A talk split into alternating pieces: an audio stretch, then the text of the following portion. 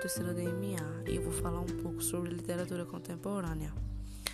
Bom, literatura contemporânea consiste nas obras produzidas entre as últimas décadas do século XX e o momento atual, e tem como principal característica a mistura de tendências estéticas. É uma literatura que se aproxima do modernismo no aspecto formal, já que propõe a flexibilização das formas físicas.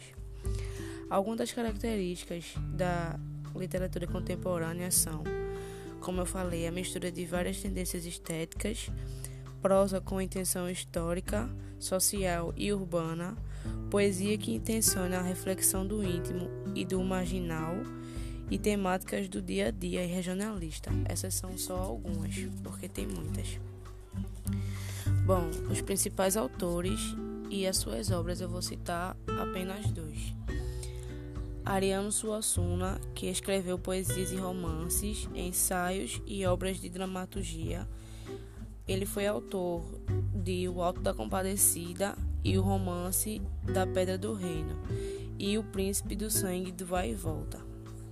Outro autor é Antônio Calado, que escreveu obras de dramaturgia, biografia e romance, dos quais se destacam A Madonna de Cedro e Guarupi.